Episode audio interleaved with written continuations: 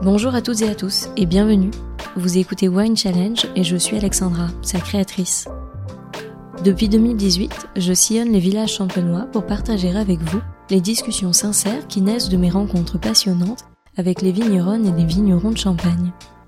Pour comprendre quels sont leurs challenges d'entrepreneurs et leur vision des vins de Champagne, je vous invite dans ce podcast au cœur du terroir pour découvrir leur parcours de vie, tant professionnel que personnel. Alors sans plus tarder, je vous laisse découvrir un nouveau portrait vigneron qui nous conduit cette semaine à Gier-sur-Seine à la rencontre d'Élise de Chane. Je lui laisse le soin de vous raconter son histoire et je vous souhaite une très belle écoute. Bonjour Élise. Bonjour Alexandra. Merci beaucoup de m'accueillir chez vous. Je suis ravie de venir à votre rencontre pour en savoir un petit peu plus sur vous et puis votre parcours de vigneronne. Donc ben, pour commencer, je vais vous laisser la parole pour euh, vous présenter et présenter le domaine de la façon dont vous le souhaitez. Alors, euh, je suis Élise Dechanne. J'ai repris une partie du domaine familial en 2008 sur une surface de 4 hectares et demi. J'ai commencé en conventionnel. Et puis, euh, décidément, ça ne me convenait pas du tout de mettre trop de chimie, insecticides, désherbants, anti-pourriture. C'était physique, ça me faisait mal euh, au ventre, euh, même si c'était pas moi qui appliquais les produits. Enfin, j'étais pas du tout en accord avec ça. En fait, dès le départ, j'ai pas mis de désherbant. Et puis, euh, je mettais toujours moitié de dose de ce qu'on me préconisait, puis je n'en mettais plus. Puis, en 2015, j'ai fait ma conversion en viticulture biologique. Et puis maintenant, en biodynamie. Et voilà, je fais ça de cette façon parce que c'est quelque chose qui m'appelait vraiment profondément. J'ai fait ça par instinct, par besoin, pour être en accord parfait avec euh, ce que je ressentais.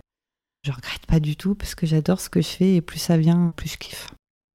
Et est-ce que vous aviez toujours pensé être vigneronne ou est-ce que c'est venu un peu plus tard? J'ai toujours voulu être vigneronne, mais je suis une fille. Et j'ai un grand frère devant moi, un aîné, et évidemment, bah, les terres euh, lui étaient destinées parce que je trouve qu'on est encore quand même une société très patriarcale et ma famille n'échappe pas du tout à ce cliché. Et il a fallu que je me batte pour avoir 4 hectares et demi en disant mais quoi? C'est parce que je suis une femme que je peux pas y arriver. On m'avait prédit que j'échouerais parce que j'étais une femme, parce que j'étais divorcée, parce que en plus avec deux enfants, tout ça, que je savais pas conduire les enjambeurs. Enfin, on a fait beaucoup, beaucoup pour me décourager et dans ma famille et dans l'environnement en général. J'ai tenu bon parce que c'est vraiment quelque chose qui m'appelait. Pour l'histoire, je me suis réveillée, j'ai tapé du poing sur la table pour dire à mon père laisse-moi faire ce que j'ai envie de faire depuis toujours parce que ma maman est décédée. Et elle est morte jeune, à 52 ans, et je me suis dit ah mais non, la vie elle est vraiment trop courte pour pas faire ce qu'on a envie de faire profondément. Et du coup, je me suis battue pour ça, parce que c'était une vraie bataille quand même. Et c'est super chouette. Et le jour où votre père a finalement accepté de vous laisser ces 4 hectares, euh, comment vous êtes sentie? Comment je me suis sentie? Euh, Très ennuyée, parce que je savais pas du tout comment on faisait.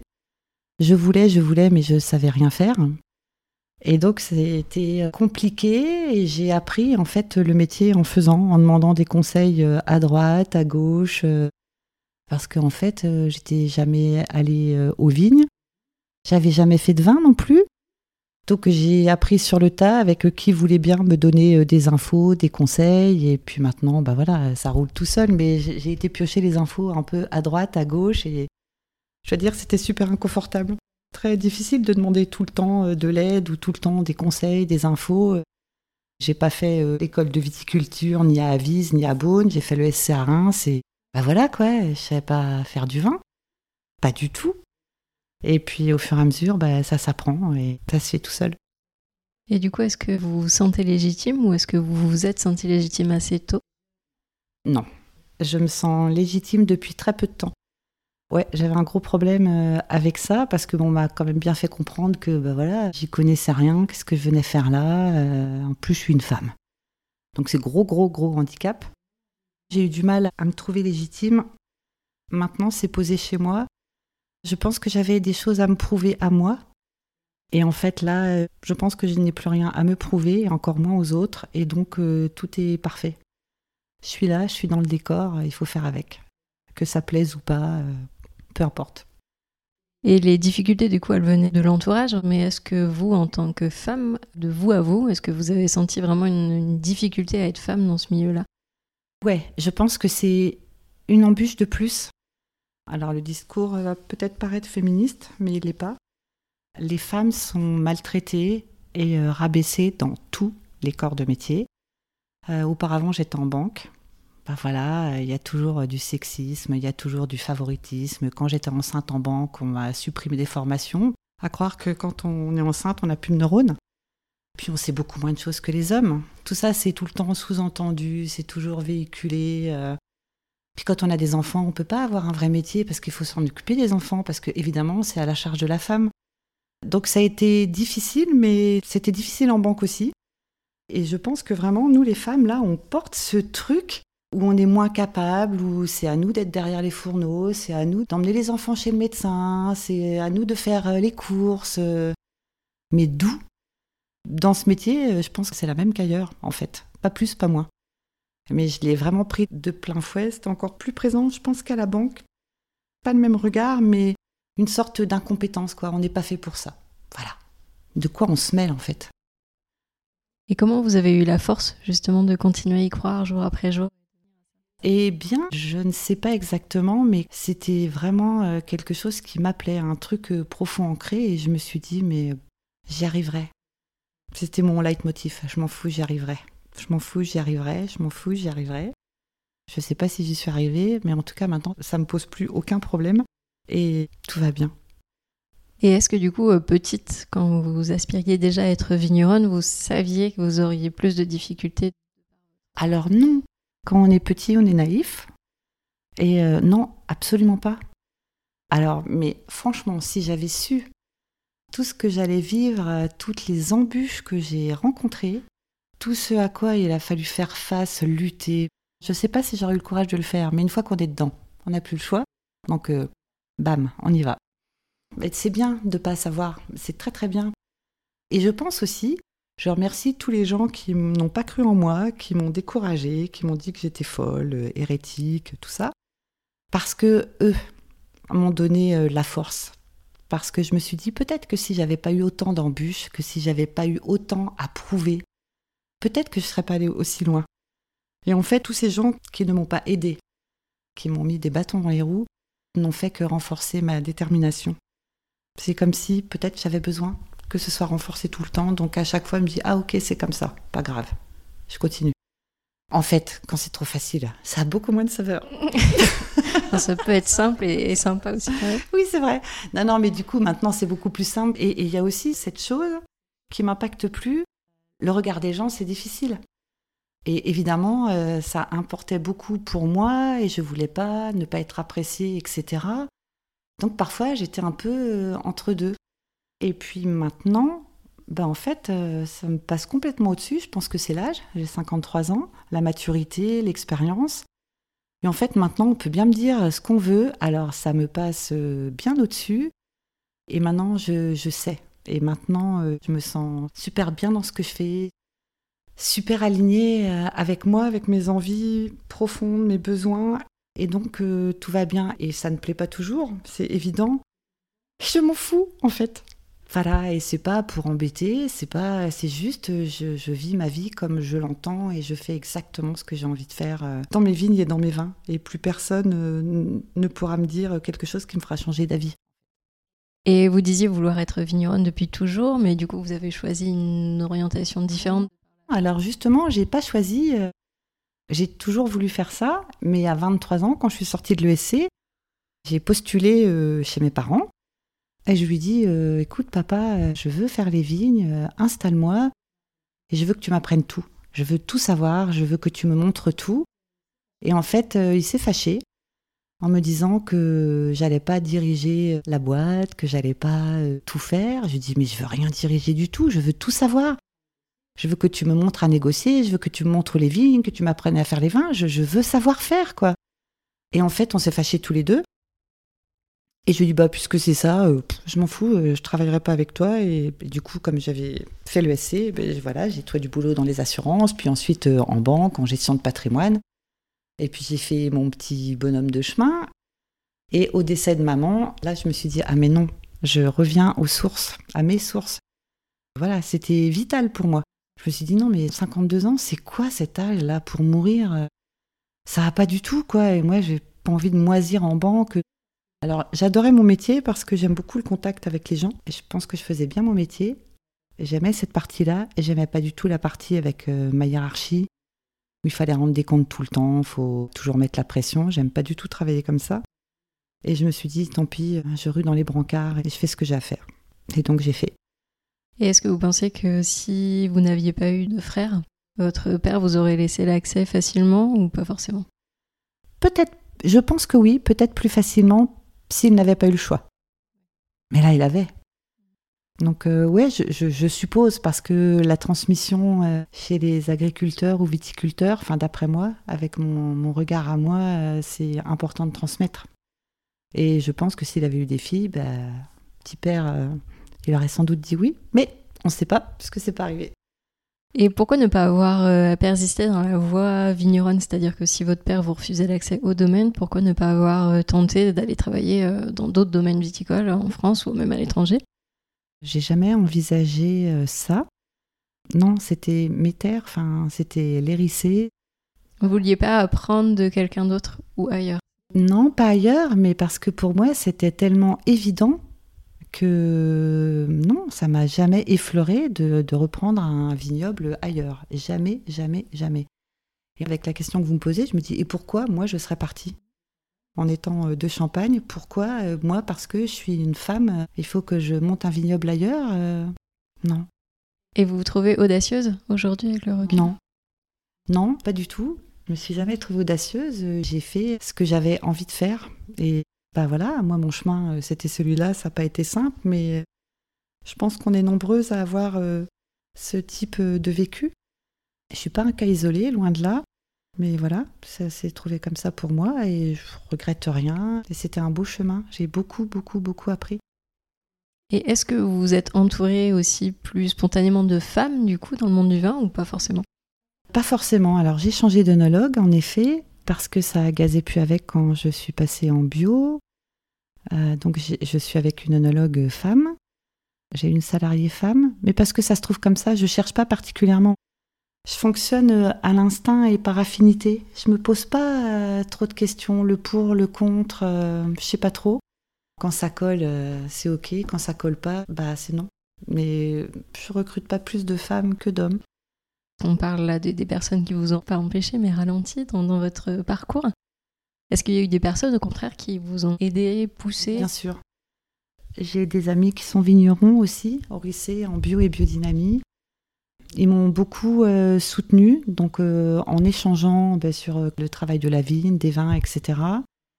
Moralement aussi, parce qu'ils ont toujours été super chouettes, toujours là. Et je trouve que, ben, justement, j'ai trouvé de l'aide, de l'empathie, des amitiés et une façon de fonctionner qui me convient chez les bio et les biodynamistes.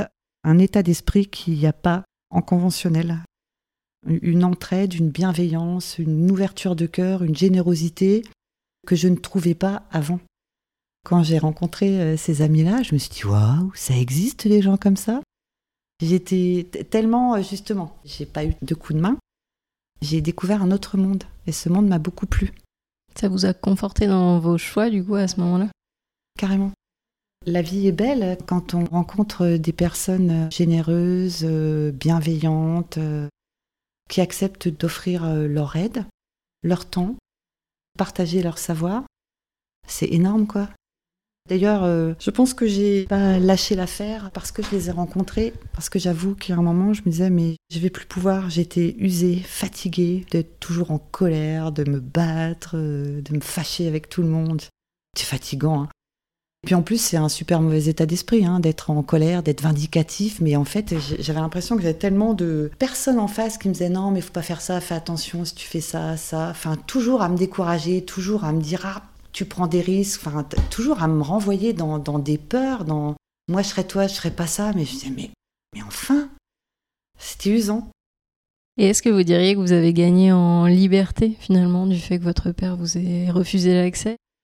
Carrément, ouais, ouais, je suis libre, je me sens euh, libre. Alors on l'est jamais euh, totalement, On a bien des contraintes euh, administratives, toute cette réglementation là qui me saoule. C'est vraiment pas ce que je préfère faire. On est de plus en plus obligé de faire tout ça. Mais oui, oui, dans ma façon d'être, de vivre et même de, ouais, de, travailler dans les vignes, je me sens totalement libre, quoi. Et encore une fois, le regard des autres et ce qu'on peut dire de moi maintenant m'importe peu. Je pense que j'ai gagné ma liberté. Et quand vous avez commencé, quelle était votre plus grande peur Et aujourd'hui, est-ce que c'est toujours la même peur? Eh bien, j'avais pas de peur en fait. Je sais pas, j'ai pas pensé en ces termes. Ma plus grande peur? En fait, j'ai pas eu à avoir peur parce que j'ai eu tellement euh, tout à faire qu'il fallait faire et tout le temps dans l'urgence parce que bah, je savais rien faire en fait. Donc, euh, quand on sait rien faire, je peux vous dire qu'on perd beaucoup, beaucoup, beaucoup de temps à tout faire. Hein, euh. Et donc, euh, ah, j'avais pas peur et j'ai toujours pas peur. Et quand on a ce projet en tête, est-ce qu'il est dessiné dès le début dans tous les tenants et aboutissants ou est-ce qu'il se construit au fur et à mesure des années? Pour moi, il s'est construit au fur et à mesure. Mon seul leitmotiv, c'était, depuis le début, je veux faire le beau et le bien. Je posais pas de chiffres, je savais pas ce que j'allais faire, comment j'allais le faire, mais je voulais faire le beau et le bien, et donc c'était ma seule ligne de conduite, en fait. Pour le goût des vins, à proprement parler, est-ce que vous aviez déjà une idée de comment vinifier? Non, pas du tout. En fait, déjà, on a le terroir qu'on a, donc euh, ça, c'est comme ça. Et puis, je crois aussi, moi, que tout ce qu'on fait, quand on produit quelque chose, je pense que ce qu'on produit, c'est notre prolongement, c'est notre énergie, c'est tout le cœur qu'on met à faire, qu'on met à le produire. Du coup, quand on parle de la pâte du vigneron ou d'un artiste, je pense qu'on a ça en nous et qu'on maîtrise pas du tout. Donc je ne saurais pas vous dire pourquoi je fais les vins que je fais, pourquoi ils ont ce style-là. Je pense juste que c'est moi, euh, avec mon terroir évidemment. Mais pour le reste, j'ai pas de dogme, j'ai pas de choses bien établies. Alors oui, il y a des cuvées, je fais toujours dans les mêmes terroirs, évidemment. Mais il n'y a jamais d'assemblage, de mixage de différentes années, c'est toujours des millésimes. Et le vin, il est ce qu'il est, il est ce qu'il doit être, avec tout ce qu'on a mis euh, comme soin euh, dans les vignes, avec euh, tout ce qu'on a fait dedans.